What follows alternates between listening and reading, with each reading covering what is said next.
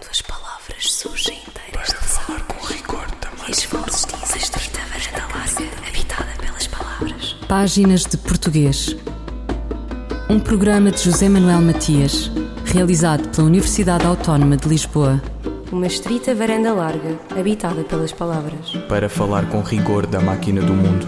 Quando as palavras surgem inteiras das águas e as vozes dizem os nomes na Casa da Língua. Uma cátedra sobre políticas linguísticas para o multilinguismo na Universidade Brasileira de Santa Catarina, com coordenação do professor Gilvan Muller de Oliveira, antigo diretor do Instituto Internacional de Língua Portuguesa. A cátedra foi criada em maio de 2018 com a assinatura do contrato entre Unesco Paris e a Universidade Brasileira. O segundo quadriênio contempla assim o espaço geográfico do idioma comum e tem como finalidade a sua abertura para o mundo. Trata-se de uma rede internacional de pesquisa nos quatro continentes, envolvendo 26 universidades de 16 países que investigam e ensinam em 11 diferentes línguas. A cátedra levou para a Universidade Federal de Santa Catarina, até o momento, 10 convênios internacionais em países como México, Colômbia, Chile, África do Sul, Indonésia, Índia, China, Rússia, França e Espanha. Novas instituições continuam a pedir filiação à cátedra e ainda este ano terá o ingresso da Universidade Nacional de Antioquia, na Colômbia, e do Instituto de Estatística da Índia de Calcutá. Páginas de Português conversa com o professor Gilvan Muller de Oliveira. A cátedra é, existe desde 2018. O período de aprovação das cátedras Unesco é sempre por quatro anos, podendo ser então renovados os, os, uh, os votos, os contratos. E foi já renovada uma vez em 2022, então agora tem uh, aprovação e funcionamento até 2026. É uma cátedra que surge de uma proposta de uma pessoa que hoje é o presidente da CIPES, Conselho Internacional de Filosofia e Ciências Humanas da, da Unesco, que é portuguesa, que é o Luiz Osterbeck, do Politécnico de Tomar, que organizou a Conferência Sul-Americana de Humanidades em Belo Horizonte, e lá uh, identificou diversos grupos brasileiros com potencial de criação de novas cátedras associadas ao CIPES, que, como sabe, esse Conselho Internacional de Filosofia e Ciências Humanas é um órgão paralelo da Unesco, que existe desde o final da década de 40, e que congrega organizações de, digamos assim, de especialidades, antropologia, filosofia, arqueologia. Então, congrega as associações das áreas de humanidades no mundo todo. E nós fomos um dos grupos identificados e nos valemos de já uma série de experiências internacionais que tínhamos, por exemplo, à frente do Instituto Internacional da Língua Portuguesa, ou com uma forte ligação com a Federação Russa, muito especificamente com o Comitê Russo uh, do programa Informação para Todos da Unesco, é um dos poucos programas da Unesco que a, a, a Rússia chefiava que a Rússia coordenava e que fazia um extraordinário trabalho de promoção do multilinguismo nas mais de 100 línguas faladas na Rússia, organizava grandes conferências sobre o multilinguismo em Yakutsk, na Sibéria, o que nos permitiu conhecer um grupo muito grande de acadêmicos, mas também militantes das línguas, também professores de línguas do mundo todo, que serviram de base para a organização desta rede de pesquisa que é a Cátedra Unesco em Políticas Linguísticas para o Multilinguismo. E quais são os principais objetivos desta cátedra? Veja, uma cátedra Unesco é, é uma rede de pesquisa é, que estabelece determinada agenda de investigação próxima à documentação que a Unesco gera na área. Então, a Unesco tem, nesse momento, mais de 800 cátedras no mundo todo, em todas as áreas da ciência, da cultura e da educação que são próprias desta organização dentro das Nações Unidas, essa seção das Nações Unidas. E a nossa cátedra se aproximou, por isso, evidentemente, da agenda do multilinguismo. A agenda do multilinguismo na Unesco está expressa na sua, no seu documento mais importante pelas recomendações de 2003 para o uso do multilinguismo e o acesso universal ao ciberespaço. A preocupação da Unesco se relacionou desde logo com as línguas ameaçadas. A Unesco estabeleceu o Atlas Unesco das Línguas em Perigo, já em 1992, depois outra versão em 2002, depois outra versão em 2008, e agora o Atlas Unesco das Línguas do Mundo, que é uma ampliação desse projeto inicial. E, ao mesmo tempo, é, esse documento que acabei de mencionar, as recomendações, é, convocam os países a cada quatro anos a mandar relatórios mostrando como trabalham na promoção do multilinguismo. Como a agenda é próxima à questão do, do ciberespaço, isso também envolve a, a, a documentação da Unesco referente à sociedade da informação, isto é, a gestão da, da internet e, e do ciberespaço de uma maneira mais ampla. Então, nós estabelecemos é, sete eixos de, de trabalho para dar conta dessa agenda, sempre relacionadas ao multilinguismo, então, uh, multilinguismo e internacionalização, pensando na internacionalização do ensino superior, multilinguismo e ensino de línguas ou educação linguística, que é uma das áreas mais tradicionais do campo, como aprender novas línguas, quais metodologias para o ensino de novas línguas, multilinguismo Tradução e acessibilidade. É, a área de tradução é absolutamente central para o multilinguismo, como é óbvio. Multilinguismo e, e conflitos interculturais.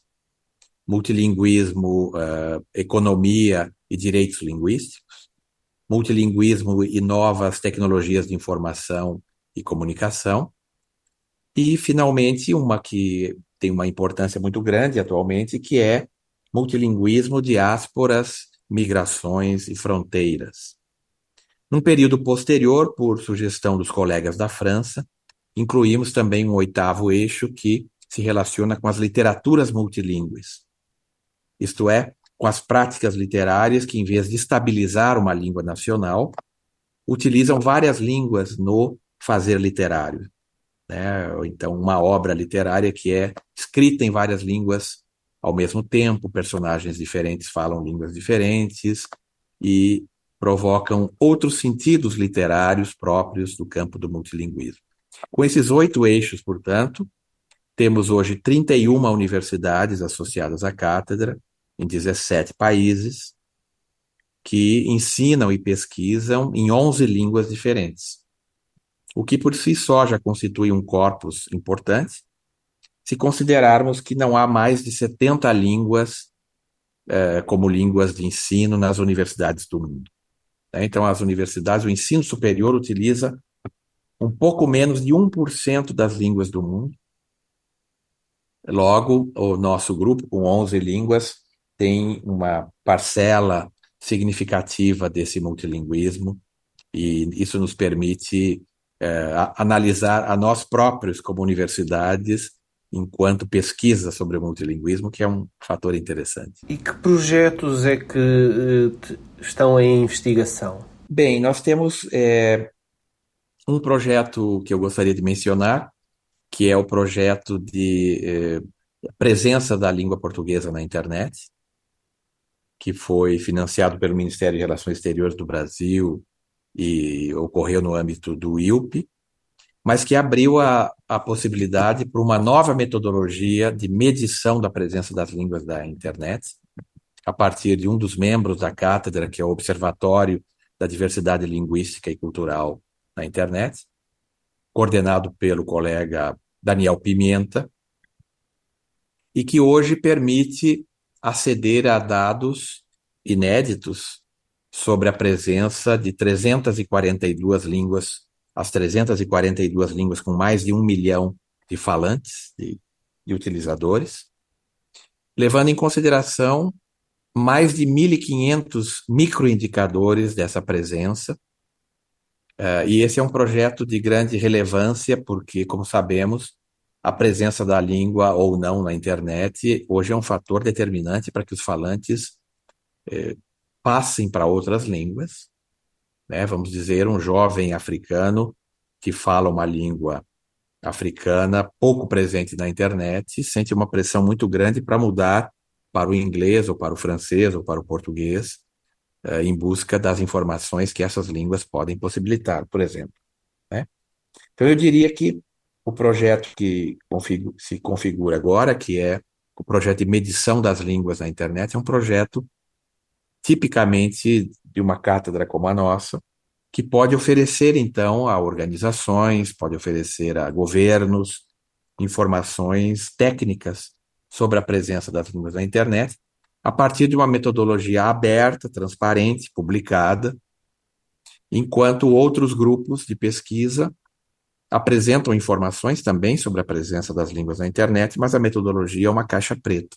São empresas, e essas empresas não abrem uh, para as informações de como fazem a pesquisa, como essa pesquisa ocorre. Gilvan Muller de Oliveira, diretor da Cátedra Unesco em Políticas Linguísticas para o Multilinguismo, sediada na Universidade Federal de Santa Catarina, Brasil. Fulgurações do nosso idioma. A crónica de Ana Sousa Martins esta semana sobre autoritarismo discursivo. É muito frequente encontrar nos textos argumentativos redigidos pelos alunos a expressão faz sentido, não faz sentido. Se têm de expor, por exemplo, as vantagens ou desvantagens de viver no campo versus viver na cidade, a fórmula usada não falha. Escrevem faz mais sentido viver no campo ou não faz sentido nenhum viver no campo. E quem os censura? A expressão está por todo lado modulada em grau ou em quantidade na comunicação social.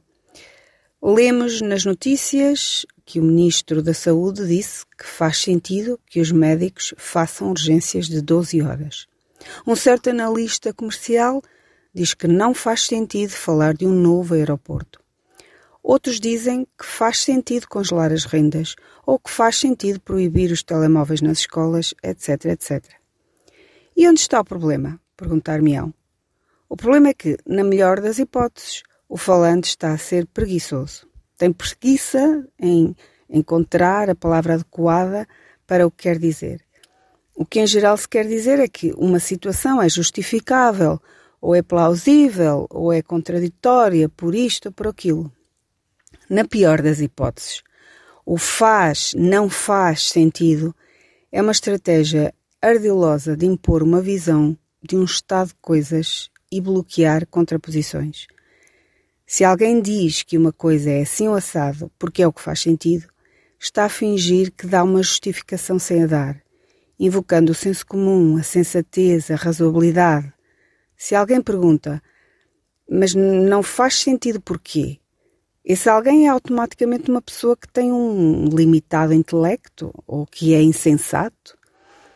E quando é impossível apresentar argumentos para a situação que, que se quer forçar o outro a aceitar, recorre-se a uma variante nova, a variante com pronome. E eis que surge o faz-me sentido ou não me faz sentido. E quando os valores de factos são calibrados exclusivamente num manómetro pessoal, a comunicação acaba. A crónica desta semana de Ana Sousa Martins sobre autoritarismo discursivo. Nunca fui de ser feroz. Nunca tive de ir à luta. Salvei-me à trepidação.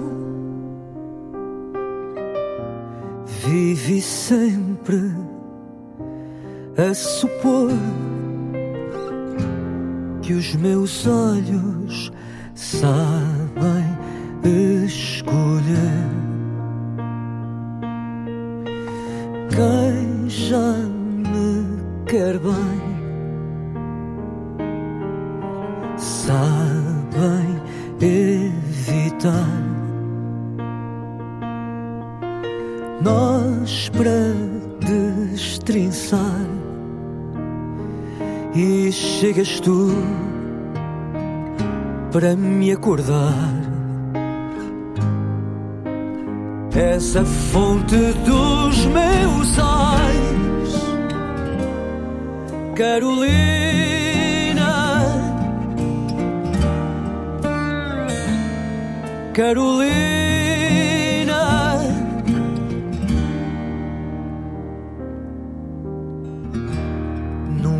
foste de embarcar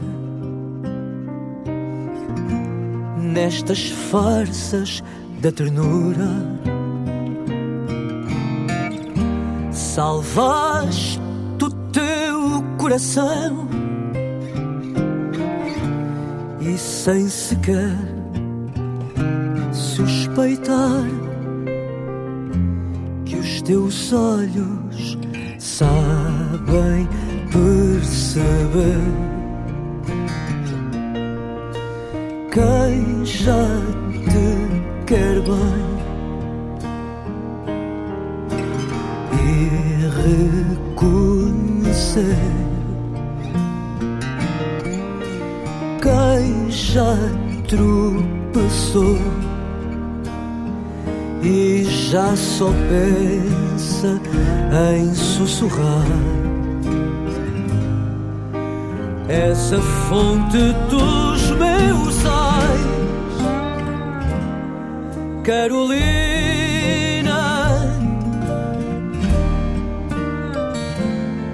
Carolina, Carolina.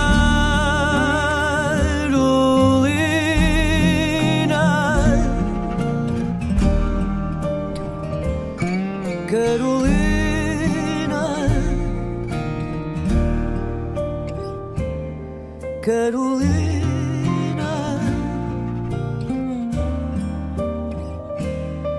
Carolina.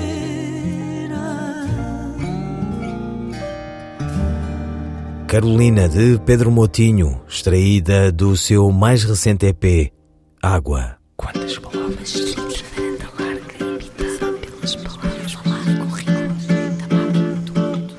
Voltamos à conversa com o professor Gilvan Muller de Oliveira, diretor da Cátedra Unesco em Políticas Linguísticas para o Multilinguismo, sediada na Universidade Federal de Santa Catarina, Brasil. Uma universidade de língua portuguesa como centro do projeto que envolve dezenas de universidades de todo o mundo. Gilvan Muller de Oliveira. São universidades de 17 países, com ênfase no chamado Sul Global, pela própria disposição da documentação da Unesco nesse sentido, né? Pre- Pretende que haja uma coligação, uma relação Sul-Sul, uma relação Sul-Norte e uma relação regional. São as três demandas da Unesco. Regional no sentido das regiões da Unesco, então, no nosso caso, a sede é no Brasil, a região é América Latina e Caribe. E temos universidades do México, da República Dominicana, da Colômbia, do Chile, do Brasil. Do Brasil são oito, duas da África do Sul, uma de Angola, Burkina Faso, Nigéria, eh, Timor-Leste, Indonésia, Índia, Macau, quatro universidades da Rússia, eh, Estônia, França, uma da Catalunha e uma da Galiza, e finalmente uma das novas, nova, um dos nossos novos membros é a Universidade da Islândia. Então, o nosso único, o nosso único uh, sócio ali na região da Escandinávia. São essas universidades por enquanto, mas novas universidades postulam a candidatura, agora são candidatos. É, Portugal, eh, estamos à procura de parceiros em Portugal. Gostaríamos muito de ter universidades de Portugal participando também. E eh, esperemos que em breve possamos ter universidades portuguesas como membros da cátedra. E qual é o futuro desta cátedra? As cátedras têm durabilidade, portanto, variada, mas eh, sempre é uma forma de, de criar uma, uma, uma relação universitária internacionalizada sob o guarda-chuva da Unesco, de prestar serviços à Unesco na medida em que as pesquisas são ligadas a áreas de interesse dos Estados-membros. né? Então, os Estados-membros estabelecem a agenda, os 195 Estados-membros da, da Unesco estabelecem a agenda e a Unesco convoca as universidades a participarem dessa agenda.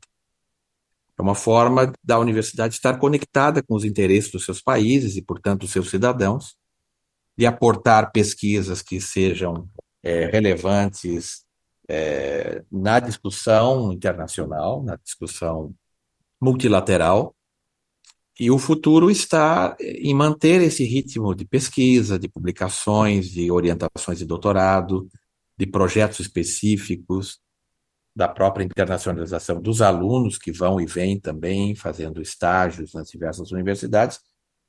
Enfim, a própria dinâmica universitária, mas associada, nesse caso, a uma organização internacional e provendo para esta organização elementos para sua qualificação, para a qualificação da discussão, para a qualificação técnica da sua documentação, que no nosso caso é o multilinguismo, que, como sabemos, tem sido uma agenda cada vez mais relevante, seja porque a internet e a chamada compressão tempo-espaço coloca em contraste muitas línguas ao mesmo tempo, permitindo a circulação de informação através de tradutores eletrônicos e outras estratégias, mas também das migrações, também da demanda da própria do próprio desenvolvimento tecnológico, eh, onde o que faz do multilinguismo uma agenda importante para o século XXI.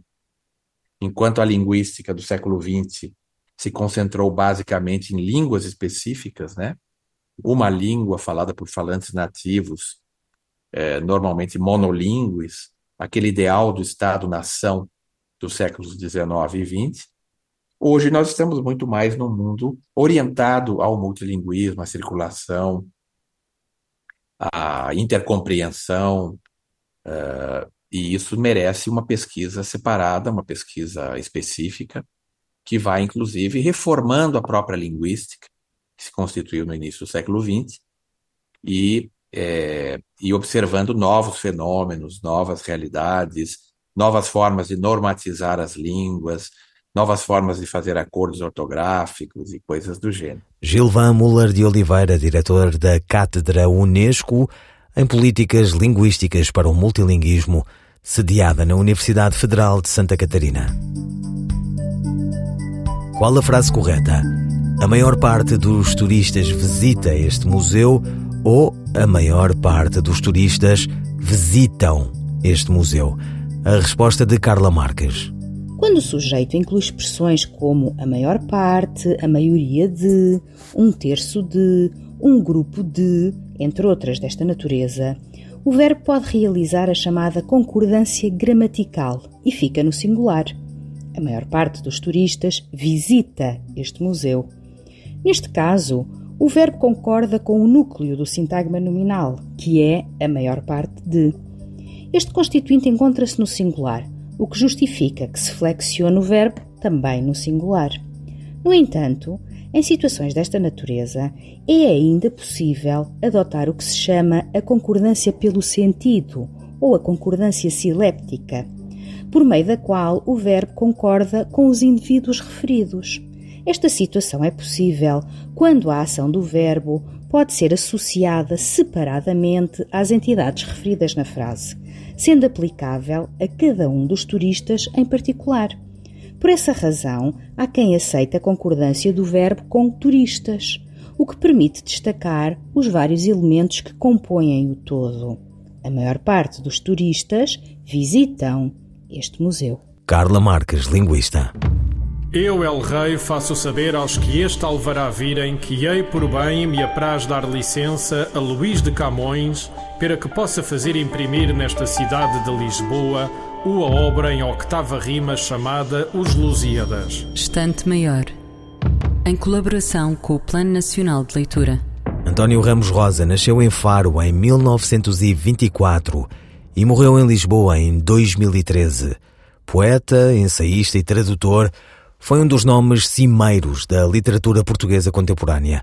A sua obra poética inicia-se em 1958 com a publicação de O Grito Claro, tendo posteriormente publicado mais cerca de 100 títulos, nomeadamente Estou Vivo e Escrevo Sol, Clareiras, Três Lições Materiais, em torno do imperdoável. Esta dedicação à poesia valeu-lhe o reconhecimento geral e muitos prémios literários. Vamos ouvir o poema A Palavra, extraído da obra Acordes, de 1989. A palavra é uma estátua submersa, um leopardo que estremece em escuros bosques numa anémona sobre uma cabeleira. Por vezes é uma estrela que projeta a sua sombra sobre um torso. Eila sem destino no clamor da noite, cega e nua, mas vibrante de desejo, como uma magnólia molhada. Rápida é a boca que apenas aflora os raios de uma outra luz. Toco-lhe os subtis tornozelos, os cabelos ardentes e vejo uma água límpida numa concha marinha. É sempre um corpo amante e fugidio que canta num mar musical o sangue das vogais. Um poema de António Ramos Rosa na voz da atriz Maria Henrique. Ouvirão páginas de portuguesas despedidas de José Manuel Matias, Luís Carlos Patraquim, Miguel Roque Dias e Miguel Van der Kellen. Quando as palavras surgem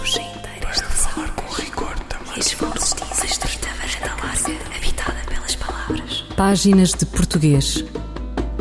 Um programa de José Manuel Matias, realizado pela Universidade Autónoma de Lisboa. Uma estrita varanda larga, habitada pelas palavras. Para falar com rigor da máquina do mundo. Quando as palavras surgem inteiras das águas e as vozes dizem os nomes na casa da língua.